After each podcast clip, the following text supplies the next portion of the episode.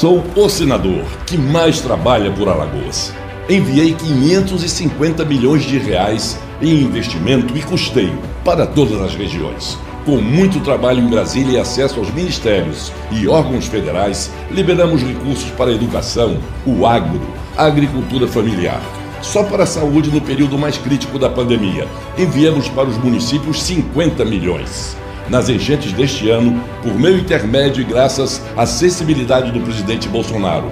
Enviamos recursos para todos os municípios afetados. Trouxemos habitações para quem mais precisa, combatemos a fome e a pobreza e garantimos a continuidade e expansão do programa do leite, sem deixar que as obras do Canal do Sertão parassem.